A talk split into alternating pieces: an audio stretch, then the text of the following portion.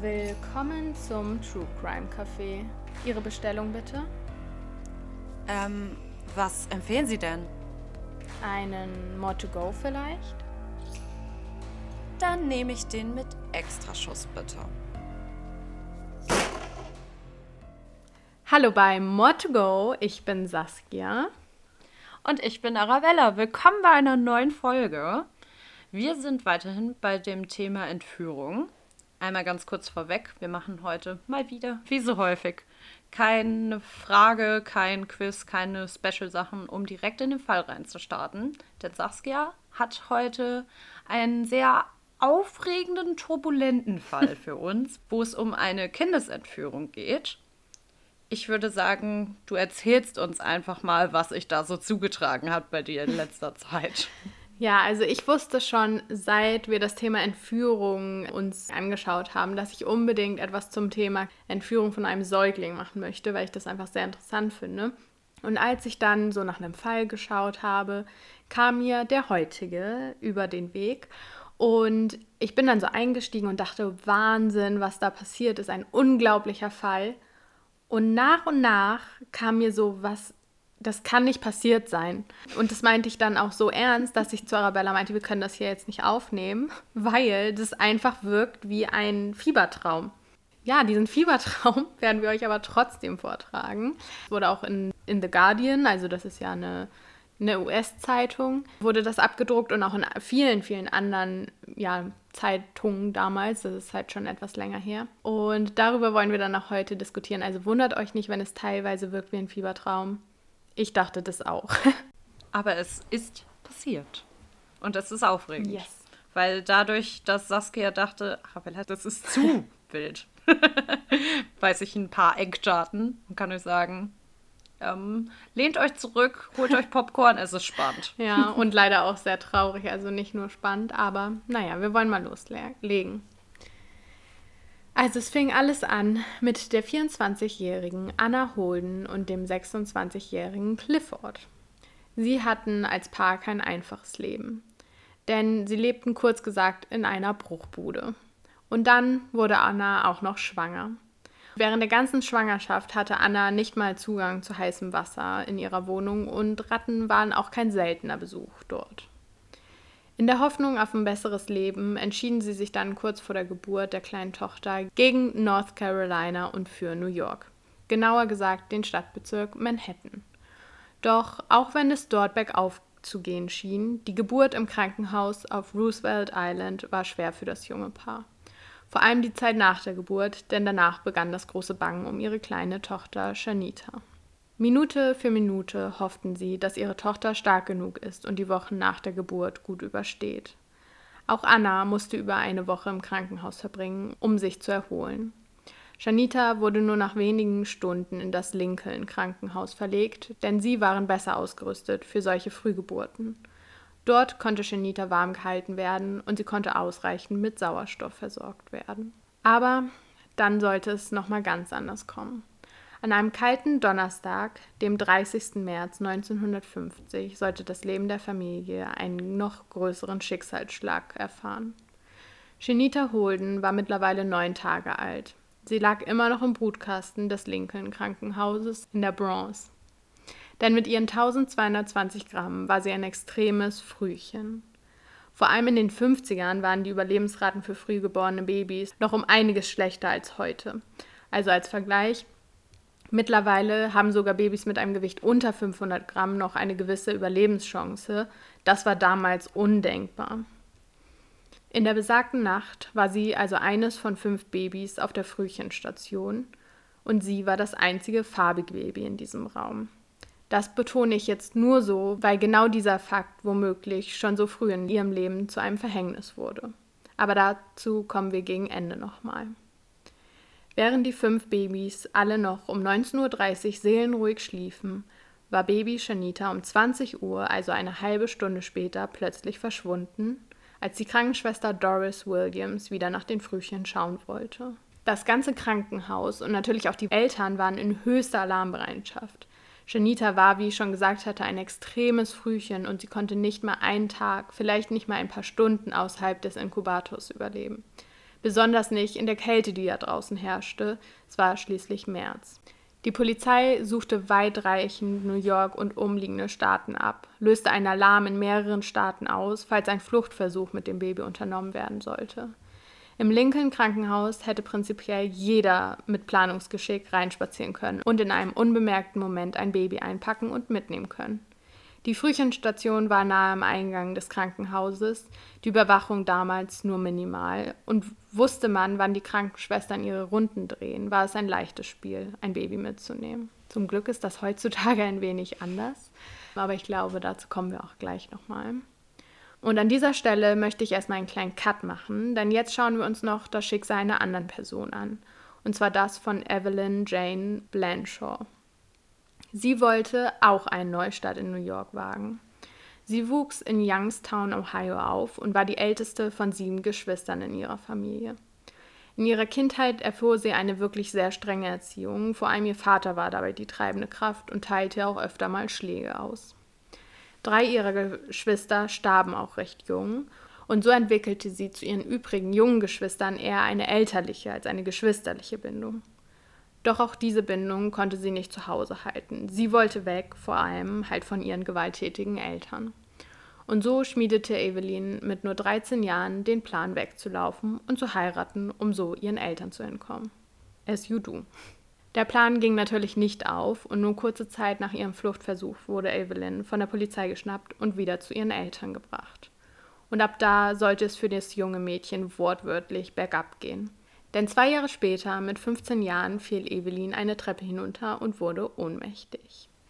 Während man im Krankenhaus keine schwerwiegenden Verletzungen fand, litt Evelyn immer wieder an plötzlichen Blackouts, in denen sie anfing, unkontrollierbar zu zittern. Später fand man heraus, dass sie an Epilepsie litt. Aber niemand verstand so richtig, was das bedeutete und was dort mit ihr passierte. Nicht mal sie selbst. Also man muss wissen, Epilepsie war damals halt noch nicht so erforscht, wie es jetzt heute ist. Man könnte meinen, sie versuchte nach diesem Vorfall ein recht normales Leben mit ihrer Krankheit weiterzuleben. Sie ging zu einer reinen Mädchenschule und arbeitete danach bei einem Sprengstoffhersteller. Dieser Beruf war natürlich nur insofern normal, dass in dieser Zeit gerade der Zweite Weltkrieg herrschte. Doch dieses normale Leben hielt nicht besonders lang an, denn schon in ihrer Schulzeit begann Evelyn ein großes Verlangen zu entwickeln. Ein Verlangen nach Babys. Immer wieder lernte sie Männer kennen, heiratete sogar kurzzeitig einen davon und immer wieder prahlte sie mit ihren Schwangerschaften. Ein Baby hatte sie scheinbar jedoch nie. Und hier beginnt die Geschichte um sie herum langsam merkwürdig zu werden und vielleicht könnt ihr schon erahnen, welche Rolle sie in meinem heutigen Fall spielen wird. Evelyn wurde fanatisch. Ihr Verlangen nach Babys wuchs. Ihre Launen schwankten zwischen Euphorie und launischer Schweigsamkeit. Kam auch noch Alkohol ins Spiel, wurde sie explosiv. Als Evelyn dann auch noch ihren Job verlor, entschied sie sich für einen Neuanfang in einer Großstadt, in New York, wie ich ja gerade schon erzählt hatte. Dort begann sie im März 1949 als Zimmermädchen in einem Hotel zu arbeiten. Und auch dort lernte sie einen neuen Mann kennen, der ebenfalls im Hotel arbeitete und heiratete ihn. Doch auch mit diesem Neustart blieb immer diese eine Konstante. Arabella, was ist die Konstante? Dass sie ein Kind haben möchte. Ja, Babys. und nun nahmen ihre fanatischen Züge um Babys ein neues Ausmaß an. Sie träumte nicht nur von einem eigenen Baby, sie wollte auch aktiv werden. So kam es, dass sie haufenweise Nachrichtenartikel und Fachbücher zum Thema Säuglingspflege sammelte. Sie wollte alles über Babys lernen und wollte sich gewissermaßen selbst beibringen, eine Kinderkrankenschwester zu sein. Währenddessen trank sie weiter, hatte weiter mit epileptischen Anfällen zu kämpfen und auch ihre starken Stimmungsschwankungen wurden nicht besser. Sie entwickelte dazu auch noch eine Rieseneifersucht, wenn ihr Mann Frauen auch nur zu lang ansah. Sie hatte kaum Freunde und begann auch plötzlich sich als 18 statt 25 auszugeben. Alles in allem verhielt sie sich einfach äußerst seltsam. Als sie dann eines Tages zwei Klumpen Blut in ihrer Wäsche fand, war es um sie geschehen. Sie war sich ganz sicher. Sie hatte soeben eine Fehlgeburt von Zwillingen erlebt. Ja, es ist schon traurig. Ich sehe gerade Arabellas Blick. Ja. Doch sie wusste, sie war dafür gemacht, eine Mutter zu sein, und so begann sie in Krankenhäuser einzudringen, um heimlich Neugeborene zu beobachten. Doch scheinbar reichte ihr das reine Beobachten nicht und so kam es am besagten Abend des 30. März 1950 dazu, dass Evelyn die kleine, hilflose Shanita aus der Frühchenstation im Lincoln Krankenhaus stahl. Ja, also da führen meine zwei Geschichten und Schicksale sozusagen wieder zusammen. Und bevor wir jetzt noch weiter und tiefer in den Fall einsteigen, dachte ich, kann Arabella uns mal so ein bisschen von dem Protokoll erzählen, was überhaupt passiert, wenn ein Baby in einem Krankenhaus ja, verschwunden geht, also ähm, gestohlen wird.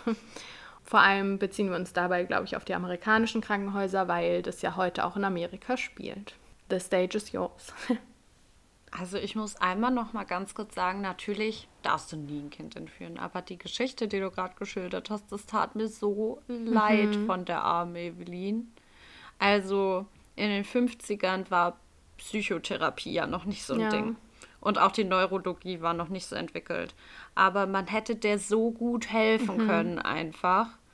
Das ist ja echt einfach nur eine Psychotherapie, die die gebraucht hätte. Ja. Also nur in Anführungsstrichen. Ja, auf jeden Fall. Also ihr Schicksal ist auch nicht ohne. Die Arme. Aber das, was alles jetzt noch kommt, ist äh, too much auf jeden Fall. Das hätte man. Das glaube ich. Das hätte sofort. man früher in den Griff kriegen müssen. Okay. Ich versuche mich von dem jetzt kurz abzulösen, was Saskia gerade erzählt hat, denn ich erzähle euch, wie es heutzutage in den USA abläuft.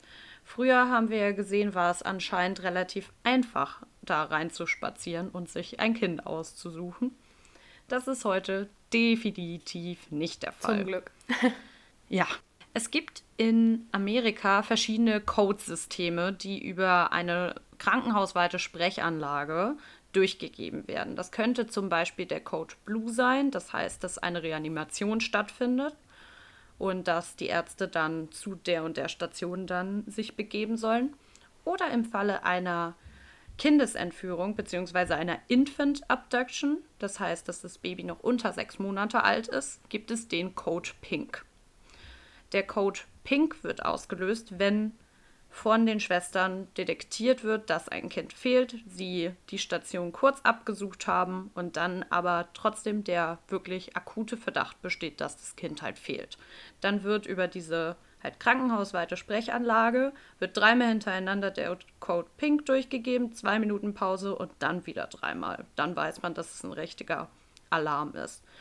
Und sobald dieser Alarm betätigt wird, werden alle Türen verriegelt im ganzen Krankenhaus Niemand kann mehr rein, niemand kann mehr raus. Was dann auch bezweckt, dass wenn das Kind noch im Krankenhaus ist, dass es dann früher oder später gefunden wird, weil danach gehen Securities über jeden einzelnen Flur, Tür zu Tür und suchen halt das Gelände ab.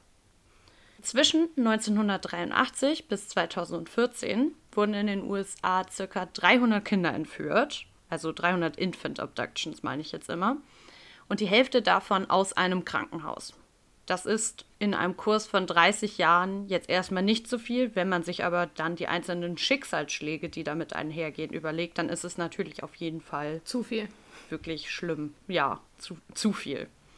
Nach dem National Center for Missing and Exploited Children gibt es ein Täterprofil, worauf dann die Nurses auf der Station ausgebildet werden, gesondert darauf zu achten. Und eigentlich, bis auf eine Sache, ist das Evelyn. Es handelt sich meistens um leicht übergewichtige weibliche Frauen in einem gebärfähigen Alter. Also ich weiß jetzt nicht, wie es um das Gewicht von Evelyn stand, aber meistens sind es Frauen in den 20er Jahren, so Anfang 20 bis Mitte 20, ist ja hier auch der Fall. Es sind häufig manipulative Frauen, die sehr, sehr viel lügen und entweder wirklich nicht in der Lage sind, ein eigenes Kind zu bekommen oder es vorgeben. Häufig hatten sie auch bereits eine Fehlgeburt. Und auch wenn das jetzt bei Evelyn nicht der Fall war, aber sie war ja der Überzeugung, dass sie eine gehabt hatte. Ein motivierender Faktor kann aber auch der Kinderwunsch des Partners sein. Prinzipiell ist das Motiv aber immer der eigene Kinderwunsch. Also das ist immer der Grund, warum Infants entführt werden. Meistens leben sie auch in der gleichen Gegend wie der Tatort. Und dort ist dann auffällig, dass diese Leute dann häufiger mal die Kinder- bzw. die Wochenbettstationen besuchen und sich mit dem Stationsalltag vertraut machen. Teilweise geben sie sich sogar als Krankenschwester oder Hebamme aus und besuchen halt immer die Babys und schauen sie sich an, um sich sowohl halt zum Beispiel mit den Runden der Krankenschwestern vertraut zu machen, als auch einfach um die Nähe von ihrem größten Wunsch zu spüren. Und genauso war es ja auch bei Evelyn dann der Fall. Ja, eins zu eins. Es gibt ein paar präventive Maßnahmen schon mal. Also zum einen gibt es jährlich Trainings von dem Pflegepersonal auf Station. Dort werden dann, ohne dass sie es wissen, Kinder entführt, so als Probe. Und da wird auch dann die Polizei und das FBI vorher informiert, dass das halt jetzt nur eine Probe ist, aber damit sie lernen, wie man in solchen Situationen agiert.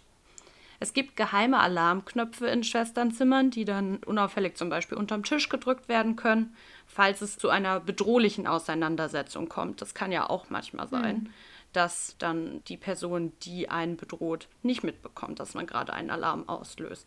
Es gibt die Möglichkeit von dieser Station dann aus, wo die Babys sind, alle Türen zu verriegeln. So nach dem Motto, keiner rein, keiner raus. Außerdem müssen sowohl Mutter als auch Kind bei jedem Kontakt die Armbändchen gecheckt werden, dass es auch immer noch das gleiche Kind zur passenden Mutter ist. Es ist sehr, sehr wichtig, dass sobald das Kind geboren wurde, jederzeit eine klare Identifikation möglich ist. Das heißt, man nimmt den Fußabdruck, man fotografiert das Kind und man behält sogar Blut von der Nabelschnur bis einen Tag, nachdem das Kind entlassen wurde im Krankenhaus, damit man halt auch wirklich weiß, nicht nur, dass ein Kind da ist, sondern dass es auch das richtige Kind ist. Dann ist es auch noch wichtig, dass auf den Stationen, wo mit Babys gearbeitet wird in Amerika, die spezielle Kleidung anhaben, dass man auch weiß, dass die da wirklich hingehören, weil theoretisch könnte ja auch jemand von einer anderen Station einfach dahin kommen. Aber da gibt es dann besondere Kleidung, zum Beispiel rosa und auch Namensschilder, die gesondert nochmal gekennzeichnet sind. Und überall gibt es Security Cameras, die auch jederzeit bewacht werden müssen. Wenn es jetzt tatsächlich dazu kommt, dass sich eine Person erstmal nur auffällig verhält, weil sie zum Beispiel regelmäßig diese Station besucht, was ja jetzt erstmal noch nichts Verbotenes ist. Aber sobald eine Schwester findet, dass die Person sich auffällig verhält, ist sie dazu aufgefordert, die Person sofort anzusprechen und zur Rede zu stellen, weil das meistens schon eine abschreckende Funktion hat. Wenn die Person sich aber trotzdem nicht distanziert oder wiederkommt, dann sollte man die auch sofort den Securities melden und den Tatort gegebenenfalls sichern, weil alles, wo ein Kind entführt ist, ist ein Tatort, um dann Beweismittel sicherzustellen, wie zum Beispiel DNA-Proben. Wenn jetzt trotzdem das Kind wirklich verschwindet, dann gilt es, wie ich schon am Anfang gesagt hatte, einmal darum, die Station kurz abzusuchen und in Erfahrung zu bringen, wo das Kind zuletzt gesehen wurde. Ansonsten sollte man umgehend diesen Code Pink auslösen, damit alle Türen geschlossen werden und sich dann umgehend mit dem Security des Krankenhauses in Verbindung setzen und das einmal durchgeben. Da ist es wichtig, dass man das Kind klar identifizieren kann, weil das dann auch weitergegeben wird, sowohl an die Polizei als auch an das FBI tatsächlich. Man sollte dann den Namen, das Geschlecht, Alter und die Kleidung, die das Kind zuletzt getragen hatte, parat haben. Das wird dann von der Security nämlich alles, wie gesagt, weitergeleitet und parallel ist dann auch die Aufgabe der Security, die Aufnahmen von der letzten, sagen wir mal, Stunde, von dem letzten Zeitraum, wo man zuletzt weiß, dass das Kind noch da war, durchzugehen und dann Auffälliges auszumachen. Und außerdem wird dann parallel das gesamte Haus, wie ich schon meinte, Tür zu Tür durchgegangen. Außerdem werden umliegende Krankenhäuser benachrichtigt und auch das National Center for Missing and Exploited Children, die müssen auch immer informiert werden.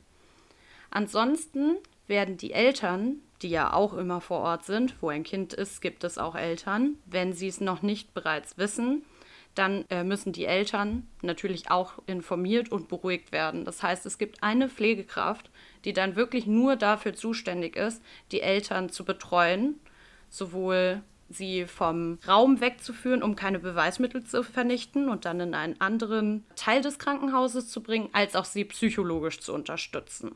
Und dann, was ich irgendwie ein bisschen merkwürdig fand, aber was so gemacht wird, ist, dass die lokalen Medien innerhalb von zwei Stunden informiert werden sollen. Und zwar sollen die zwar nicht mit unnötig vielen Fakten versorgt werden, aber trotzdem so, dass eine Identifikation klar möglich sein soll.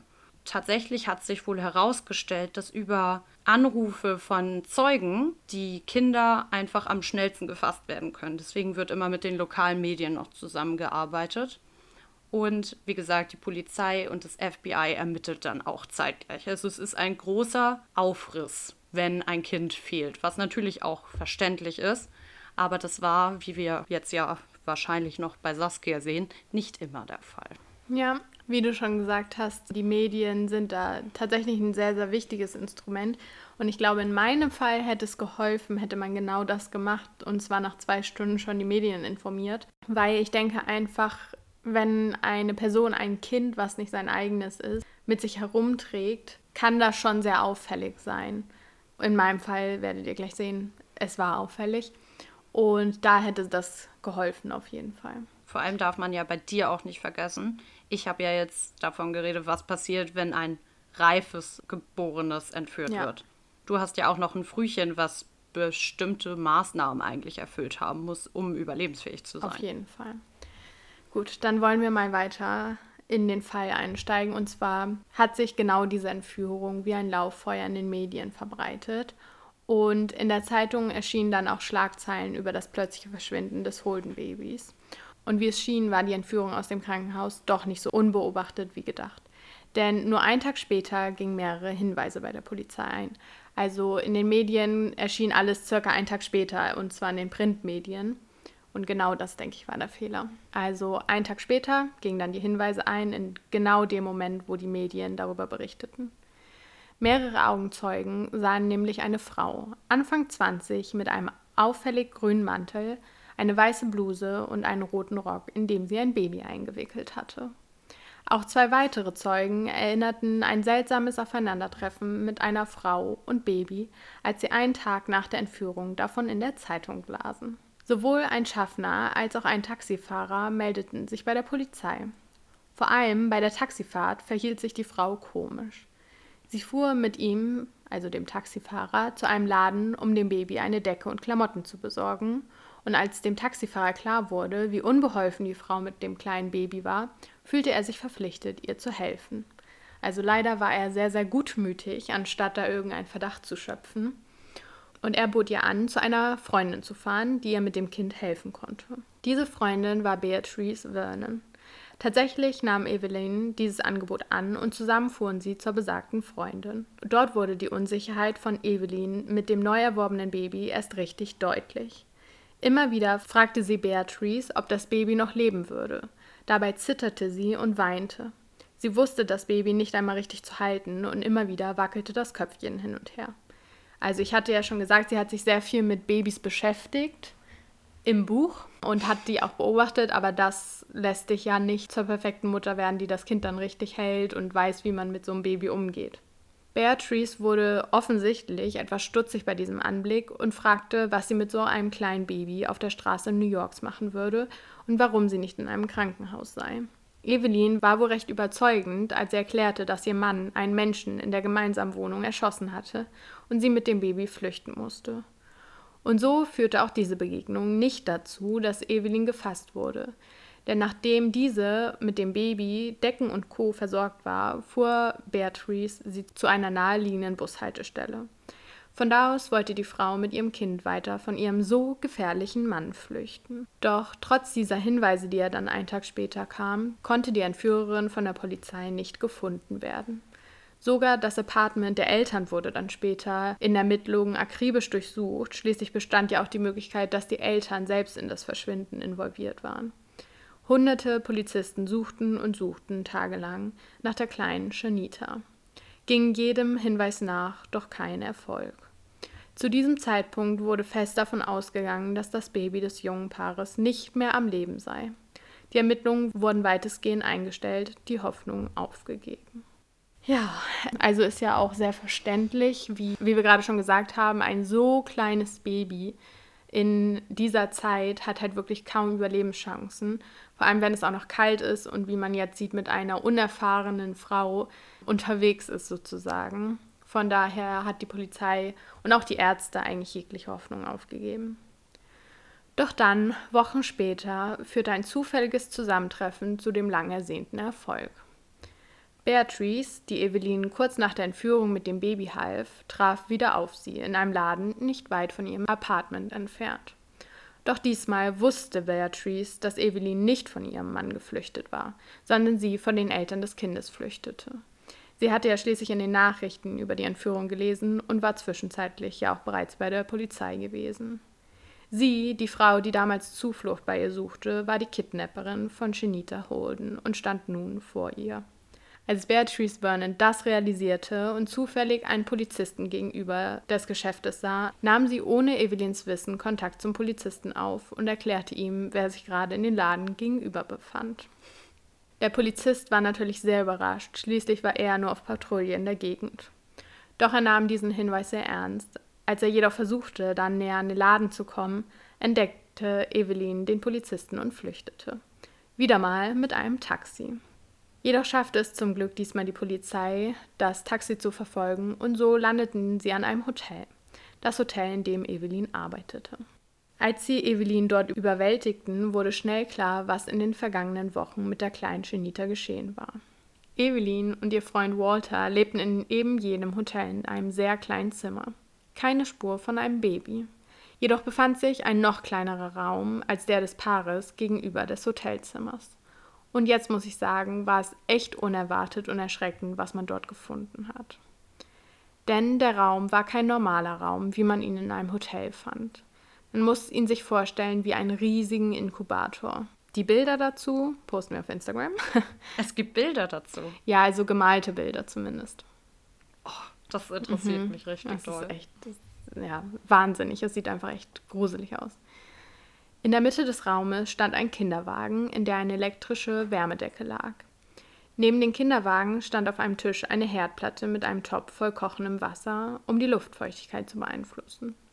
Außerdem befand sich in dem Raum eine elektrische Heizung, um die Raumtemperatur zu regulieren. Spielzeug war im Raum verteilt, Babymilch war vorbereitet und Gummihandschuhe lagen bereit. Auch Windeln, ein Thermometer und Bücher über die Betreuung von Kindern lagen auf einem Tisch. Inmitten dieser Konstruktion eines Raumes lag die kleine Shanita in dem warmen Kinderwagen. Und entgegen aller Prophezeiungen lebte sie. Sie wurde natürlich auch dann direkt vom Ärzten untersucht und tatsächlich war sie gesund. Sie wog mittlerweile 1400 Gramm, also etwa 200 Gramm mehr. Sie war zu dem Zeitpunkt 26 Tage verschwunden und 35 Tage insgesamt auf der Welt. Tatsächlich hatte Evelyn, die alles falsch gemacht hatte, irgendwie auch alles richtig gemacht, um die viel zu früh geborene Shanita zu versorgen. Laut den Ärzten grenzte es an ein Wunder, dass Evelyn einen Inkubator in diesem Raum so gut nachstellen konnte, dass das Kind so lange Zeit überlebte. Evelyn wurde noch am gleichen Abend verhaftet und mit ihr wurde dann im Lincoln Krankenhaus die Entführung noch einmal nachgespielt.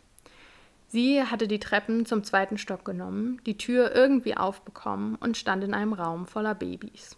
Also ihr Traum war in Erfüllung gegangen. Nur eines hatte dunkle Haut, wie sie. Somit war die Wahl getroffen. Mit dem Baby eingewickelt in ihrem Rock rannte sie raus, nahm erst die Bahn und fuhr dann mit dem Taxi weiter und fuhr zu der netten Dame Beatrice Vernon, eine Freundin des Taxifahrers. Während diese anschließend dachte, sie wäre mit dem Bus Richtung Süden gefahren, um vor ihrem kriminellen Freund zu flüchten, hatte sie eigentlich im Hotel, in dem sie arbeitete, das Geheimversteck errichtet. Ihrem Freund Walter hatte sie erzählt, sie passte für eine Freundin auf das Baby auf. Jeder Zweifel, den er äußerte, wurde mit ihren unberechenbaren Launen erstickt. Doch nun war ja der Spuk vorbei. Die Eltern der kleinen Janita konnten gar nicht fassen, als sie die Nachricht bekamen, dass ihre Tochter tatsächlich noch lebte und sogar gesund war. Sie fühlten mehr Mitleid als Hass gegenüber der Entführerin und waren einfach nur froh, ihre kleine Tochter wieder in den Arm halten zu können, auch wenn sie nun noch einige Wochen Aufenthalt im Krankenhaus vor sich hatten. Evelyn wurde indessen mit auf das Polizeirevier genommen. Vorher durfte sie Shanita tatsächlich nochmal auf ihren Arm nehmen. Das wäre ihr letzter großer Wunsch gewesen. Richtig verrückt. Ich hätte das nicht erlaubt. nee, ich auch nicht. Ich wäre, glaube ich, richtig mhm, ausgerastet. Mhm, auf jeden Fall. Vor Gericht wurde zuallererst ein psychisches Gutachten angefordert und es wurde auch recht schnell festgestellt, dass sie unter einer Psychose mit psychopathischer Persönlichkeit und einer damit verbundenen Krampfstörung litt. Die abwechselnde Euphorie mit dem plötzlichen, schweigsamen Verhalten ließ auf eine bipolare Störung schließen. Die von ihr erwähnten Schwangerschaften konnten in keiner Weise nachgewiesen werden. Aufgrund ihrer psychischen Erkrankung wurde sie nicht zu einer Gefängnisstrafe verurteilt, sondern landete erst einmal in einem Krankenhaus, um dort sechs Jahre lang mit Medikamenten und Therapien behandelt zu werden. Und jetzt sehr, sehr interessante Wendung. Als sie dann wieder gesetzlich als mental gesund galt, wurde sie wieder vor Gericht gebracht und des Staates verwiesen. Sollte sie jemals wiederkommen, würde sie im Gefängnis landen, so der Richter. Zwar versprach ihr Onkel dann, sie nach Ohio zu ihren Eltern zu bringen, doch ob Evelyn wirklich dort landete, wie sie lebte und bis wann, das ist unklar. Und das finde ich mal wieder ein ganz seltsames Ende zu einem wirklich ganz seltsamen und auch schlimmen Fall, weil so eine Rechtsprechung habe ich ja noch nie gehört. Also ihr habt es ja jetzt nicht gesehen, aber über den ganzen Fall hinweg habe ich schockiert geguckt, mit dem Kopf geschüttelt so ein bisschen mitleidig geschaut und jetzt schon wieder mit dem ja. Kopf geschüttelt. Das ist mein Punkt. Deshalb war ich auch die ganze Zeit so, ich kann darüber nicht reden. Das kann nicht wirklich so abgelaufen sein. Und wie gesagt, ich habe als Hauptquelle The Guardian verwendet, weil die einfach sehr, sehr detailliert über diesen Fall berichtet haben. Aber ich konnte es einfach nicht glauben, was ich da lese weil es sind so viele Fehler passiert, so viele Leute haben einer Frau geglaubt, die eigentlich komplett verrückt scheinen musste. Ich meine, wenn mir eine Person mit einem winzig, winzig kleinen Baby in einem roten Rock entgegenkommt und solche Sachen erzählt, wie mein Mann hat im Apartment jemanden erschossen, also das würde ich halt jetzt nicht glauben. Auch die Rechtsprechung jetzt am Ende, es ist einfach nur verrückt. Also ich glaube, früher war die Aufklärung diesbezüglich auch noch ein bisschen anders. Ich weiß gar nicht, ob man in den 50ern das so genau wusste, wie jetzt genau ein Kind auszusehen hat, damit es als reifes Kind gilt, so in der allgemeinen Bevölkerung, mhm. meine ich jetzt. Natürlich ist es dann ein ulkiger Auftritt gewesen. Ja. Aber ich weiß nicht, ob das so viel Aufsehen tatsächlich jetzt, also offensichtlich hat es ja nicht so viel Aufsehen erregt, wie es jetzt getan hätte. Aber ich verstehe auch nicht, warum sie nachträglich dann des New York Staates verwiesen wurde weil ja auch offensichtlich erkannt wurde, dass sie psychisch krank ja. war und dass sie deswegen das getan hat. Und mit einer Heilung würde man ja dann eigentlich sagen, gilt auch kein Risiko mehr von ihr ja, aus. Ja, aber ich glaube, die haben das eher so gesehen, ja, wir können sie jetzt nicht verurteilen, weil sie krank ist, aber sobald sie gesund ist, dann können wir sie wegschicken, so ungefähr. Und ich frage mich auch, was es bringt, eine Frau, die eine solche Tat begangen hat, in einen anderen Staat zu verweisen, weil genau da könnte sie ja genau das Gleiche wieder machen. Stattdessen reißt man sie noch aus dem sozialen Unfall, was sie sich über die Jahre aufgebaut hat während der Therapie. Ja. Also das ist wirklich ganz komisch und ich weiß nicht, ob das damals normal war, so zu urteilen. Das wäre nochmal ein ganz, ganz neues Thema und eine neue Folge, wie damals die Rechtsprechung in Amerika war. Mhm. Aber ja, also ganz, ganz seltsam. Und Arabella, du hast gerade gesagt, man weiß nicht, wie damals die Kinder so aussahen und was Kinder überhaupt brauchten als Frühchen. Und ich glaube, dazu hast du auch was vorbereitet, oder? In der Tat. Das hattest du ja schon gesagt und ich habe es auch gedacht und ich bin natürlich Fachpersonal. es ist wirklich ein Wunder, dass die Kleine überlebt hat. Also, das kann ich mir immer noch nicht so richtig erklären. Das ist auch eines der vielen Dinge, die ich an diesem Fall so unglaublich irgendwie finde, weil ja, nee. Ich erzähle euch einfach ein bisschen was zu Frühgeborenen und dann könnt ihr euch euer eigenes Urteil bilden. Was für ein Wunder das war, tatsächlich, dass sie überlebt hat, ne? Ja. Also eine normale Geburt, das heißt, dass ein reifes, das habe ich ja jetzt schon öfter gesagt, also vollkommen entwickeltes Kind geboren wird, findet zwischen dem Ende der 37. bis zum Ende der 42. Schwangerschaftswoche statt. Alles davor gilt dann als eine Frühgeburt und tritt circa bei jeder zehnten Schwangerschaft auf. Drohende Wehen kann man heutzutage auch medikamentös hemmen, um die Schwangerschaft zu verlängern, denn je reifer ein Baby ist, desto überlebensfähiger ist es. Bei einer Frühgeburt können viele verschiedene Komplikationen auftreten, je nachdem, wie weit das Baby bereits entwickelt ist. Und besonders wichtig ist dabei die Lungenreifung, welche erst ziemlich spät, so um die 34. Schwangerschaftswoche, tatsächlich vollkommen stattfindet. Dazu sage ich gleich aber noch mehr. Normalerweise liegt das Gewicht eines Neugeborenen bei circa 3 Kilogramm. Das kann natürlich ein bisschen variieren, aber nochmal als Referenz, Shanita hat ja circa 1200 Gramm gewogen. Also wissen wir, es muss sich auf jeden Fall um ein Frühchen gehandelt haben. Nach der Geburt werden die Reifezeichen erhoben. Und daran kann man dann feststellen, wenn die noch nicht ausgeprägt sind, dass es sich dementsprechend auch um ein Frühchen handeln muss. Und zwar sind es folgende. Wir haben zum einen die rosige Haut, wenig bis keine Lanugo-Behaarung. Lanugo-Behaarung ist die Behaarung, die Kinder im Mutterleib haben ab dem vierten Monat, um sich vor dem Fruchtwasser zu schützen. Und kurz vor der Geburt fallen die aus. Hm, voll interessant. Vollständig ausgebildete Ohrenknorpel gehören auch noch dazu. Außerdem klar identifizierbare Geschlechtsteile. Vor allem bei Jungs ist es nämlich so, dass ziemlich spät der Hoden erst deszendiert, also absinkt.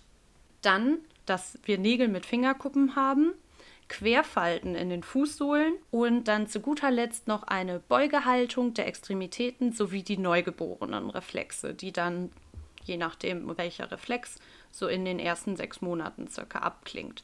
Das ist dann zum Beispiel der Greifreflex. Ich glaube, das kennt jeder, dass wenn man den Finger an die Hand des Babys hält, dass die dann zugreifen oder auch der Saugereflex, um die Muttermilch zu gewinnen. Wenn das Kind jetzt zu früh geboren ist, dann sind diese Reifezeichen minder oder noch nicht vorhanden. Und deswegen müssen sie irgendwie gesondert betreut werden.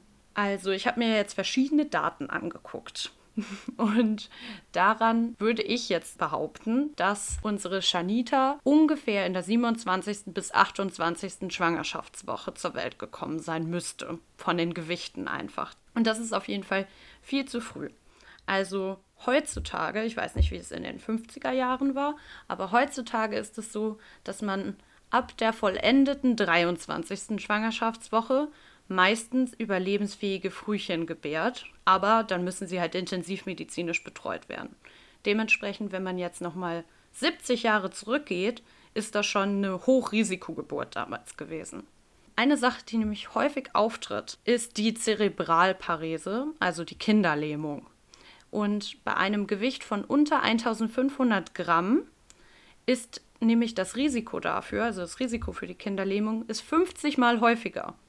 Und dann ab einem Gewicht von unter 1000 Gramm, und genau dazwischen lag ja Shanita, ist es 100 mal häufiger. Also es ist wirklich eigentlich ein Wunder, dass sie überhaupt zu der Zeit auch gesund geboren mhm. wurde.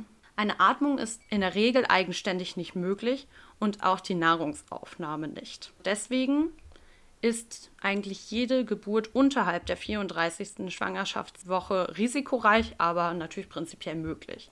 Und das liegt vor allem, wie ich ja schon meinte, an der Atmung wegen der Lungenreifung, weil die Alveolen, also die Lungenbläschen, noch nicht entfaltet sind, weil sie noch nicht mit ausreichend Surfactant versorgt sind. Surfactant ist ein Tensid und das setzt die Oberflächenspannung in diesen Lungenbläschen herab und damit werden dann die Alveolen konstant offen gehalten und es kann ein Gasaustausch stattfinden. Und das passiert halt nur mit Surfactant.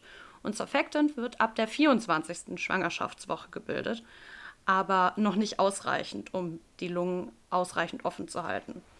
Und das heißt, dass die Kinder dann vorher noch nicht eigenständig atmen können. Klugscheißerfrage. Ähm, es gibt doch die Möglichkeit, wenn man ja schon ahnt, dass es eine Frühgeburt wird, dass man, ich glaube, der Frau eine Spritze gibt hm. und dadurch. Ja, Cortison. Ah, okay. Und dadurch die Lungenreife ähm, gefördert wird. Ist das ähnlich? Also der Effekt dann, dass halt diese Lungenbläschen dadurch, ne, was du gerade gesagt hast. der Reifungsprozess wird durch Cortison einfach vorangetrieben. Hm, okay. Also das wäre auch mein nächster Satz. Oh, gewesen. sorry. Nein, alles gut. Es ist ja so, als als wäre es wieder mal geplant, Saskia. Immer. Wir teilen uns nämlich ein Gehirn, müsst ihr wissen. Halt echt. Eine Sache, die ich noch ziemlich interessant fand, was aber auch irgendwie Sinn ergibt. Je nachdem, wie früh die Frühgeburt ist, kann ein normaler Geburtsprozess kontraindiziert sein, weil der Kopf noch zu weich ist. Also es ist bei Kindern nämlich so, dass damit der Kopf durch den Geburtskanal passt, dass deswegen evolutionär bedingt der Schädel noch nicht vollkommen verknöchert ist. Stattdessen ist es noch ein bisschen verschieblich bei Kindern. Aber je nachdem, wie früh das Kind dann geboren wird, wäre der Kopf noch zu weich, um durch den Geburtskanal gedrückt zu werden. Und deswegen würde man das Gehirn komprimieren. Das heißt, dann ist zum Beispiel ein Kaiserschnitt indiziert in diesem Fall. Nach der Geburt werden die Frühchen dann aufgrund dieser ganzen verschiedenen Entwicklungsschritte, die noch nicht stattgefunden haben, in der Regel auf der Intensivstation versorgt und zwar in einem Inkubator. Und das ist ja das, was Evelyn da auch versucht hat nachzustellen. Das ist nämlich so eine Art Mutterleibsersatz.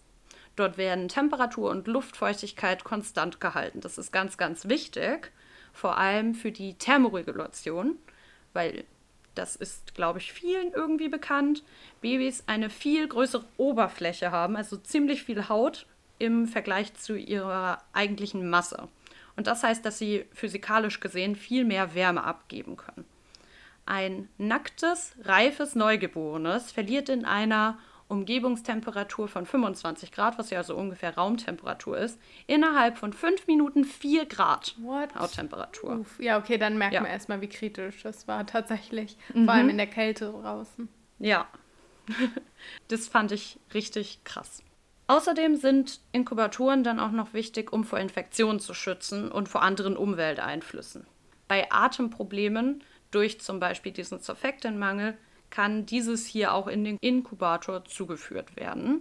Teilweise ist es aber auch noch notwendig, dass die Frühgeborenen über eine Magensonde oder über Infusionen ernährt werden, wenn die eigenständige Nahrungsaufnahme noch nicht möglich ist. Teilweise können sie die Muttermilch noch nicht verdauen. Dann wird auch Zuckerwasser zum Beispiel denen zugeführt. Aber natürlich ist die Muttermilch, weil die auch viele Enzyme enthält, eigentlich das, was man im Verlauf immer anstrebt. Es ist nämlich aufgefallen, dass mit Muttermilch ernährte Frühchen im Durchschnitt zwei Wochen früher aus dem Krankenhaus entlassen werden können als Kinder, die Ersatznahrung bekommen mussten. Und dann habe ich noch eine Sache, wie man das Ganze kontrolliert.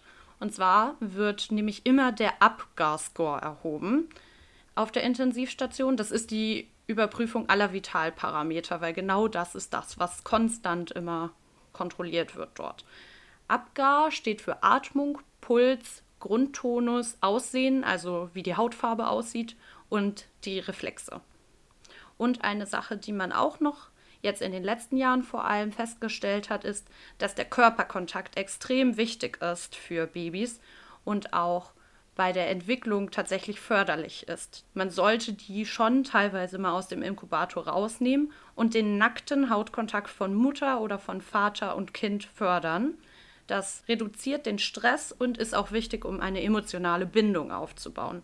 Man kann sich ja vorstellen, natürlich soll ein Inkubator ein Mutterleibsersatz sein, aber es ist hell, es ist laut und die ganze Zeit kommen irgendwelche verschiedenen Leute rein und raus, machen irgendwas, was vielleicht auch noch wehtut. Dementsprechend ist es dann natürlich umso schöner, wenn das Baby die Nähe von den eigenen Eltern spürt. Im besten Fall entwickeln sich die Frühchen dann ja trotzdem zu reifen Neugeborenen. Und deswegen stellt sich dann die Frage, was mit den Frühchen danach, nach dieser Intensivbetreuung passiert. Frühchen, die zwischen der 34. und der 37. Schwangerschaftswoche geboren werden, können heute eigentlich so gut versorgt werden wie fast alle anderen neugeborenen Kinder. Also es treten kaum noch Probleme auf. Und ansonsten dürfen Kinder meistens bei einem Gewicht von mindestens 2000 Gramm tatsächlich aus dem Krankenhaus entlassen werden. Und das ist meistens noch vor dem eigentlich errechneten Geburtstermin. Als Entlassungskriterium für das Kind ist, dass sie Nahrungsmengen trinken, vertragen und auch alleine zu sich nehmen können, dass sie ihre Körpertemperatur halten können und sieben Tage lang keine Apnoe, also kein Atemaussetzer stattgefunden hat. Und dann dürfen die Frühchen auch zusammen mit ihren Eltern zurück nach Hause, was nochmal eine ruhigere und auch für das Kind entwicklungsfördernde Umgebung darstellt, weil da nicht so viel Stress und nicht so viel Lärm um sie herum stattfindet. Boah, das ist dann aber ja wirklich ein absolutes Wunder, dass das Kind überhaupt überlebt hat. Also jetzt, wo du das nochmal so alles erzählt hast, das kann man sich gar nicht vorstellen, dass es geklappt hat, mal wieder. Ja, Ja, Wahnsinn. Aber die hat sich ja auch wirklich scheinbar richtig belesen, weil viele von den Dingen, die du aufgezählt hast, die wichtig sind, also ähm, Luftfeuchtigkeit, Temperatur und auch das Füttern und so, das hat sie ja alles schon ja gut übernommen, sagen wir mal so. Sie hat ja auch alles desinfiziert, was irgendwie mit dem Baby in Berührung kam. Ja, vielleicht war es einfach tatsächlich irgendwie Glück im Unglück. ja, also ich glaube, dass das Baby während des Transports überlebt hat. Das Ja. war ein Wunder eigentlich. Aber danach, also so Sachen, die praktisch sind, wie zum Beispiel, dass sie nicht wusste, wie man das Köpfchen richtig hält oder so, das kann man sich natürlich nicht anlesen. Aber sowas mit dem Inkubator, da muss sie sich ja wirklich einfach gut informiert haben und das dann auch kreativ umgesetzt ja, haben. Auf jeden Fall. Unglaublich. Ja, das war der, der Fall der Fälle. Ich bin sehr gespannt, wie ihr den findet. Ich bin immer noch verwirrt. Was sagst du zum Fall abschließend? Mir tun alle Beteiligten mal wieder ein bisschen leid. Ich finde, wie gesagt, das sehr traurig, dass die psychische Betreuung damals noch eigentlich non-existent war, wenn man ehrlich ist, weil das etwas ist, was man hätte verhindern können. Ja. Außerdem finde ich es aber wirklich bemerkenswert eigentlich schon, dass die Eltern da dann so reagiert haben, dass sie zum Beispiel auch Evelyn nochmal das Baby haben halten ja. lassen. Also wirklich, wenn ich mir vorstelle, dass ich in dieser Position wäre und ich weiß, ich habe kein Kind, ich bin da noch wirklich Lichtjahre von entfernt. Aber ähm, trotzdem kann ich mir nicht vorstellen, dass ich dann sagen würde, ja, du darfst dich nochmal von meinem Baby verabschieden, was du mir ja, weggenommen hast. Auf jeden hast. Fall, aber tatsächlich schienen die richtig dankbar. Also die haben auch nochmal im Interview gesagt, dass sie halt einfach es toll finden, wie gut sie sich drum um das Kind gekümmert haben. Also ich glaube, die sind einfach nur erleichtert und das überwiegt die Wut. Aber ich würde da ähnlich reagieren wie du. Mhm. Ich glaube aber wiederum auch, dass für Evelyn wichtig war, um damit abzuschließen, ja. sich nochmal wirklich verabschieden zu können. Ja, das stimmt. Also es war auf jeden Fall spektakulär. Sowas kann man sich eigentlich kaum ausdenken, aber auf der anderen Seite scheint es doch so unwirklich. Ich bin tatsächlich mal wieder sprachlos. Aber ja, du hast nicht zu viel versprochen, Saskia. Was soll ich sagen? Gerne. Ich hatte ja auch nur eine kleine Existential Crisis, aber sonst war alles super. Was so hinter den Kulissen ja. passiert. Naja, gut. Also, ich hoffe, unser Extra-Shot ähm, nächste Woche wird irgendwie ein bisschen entspannter für mich und für uns, so hinter den Kulissen.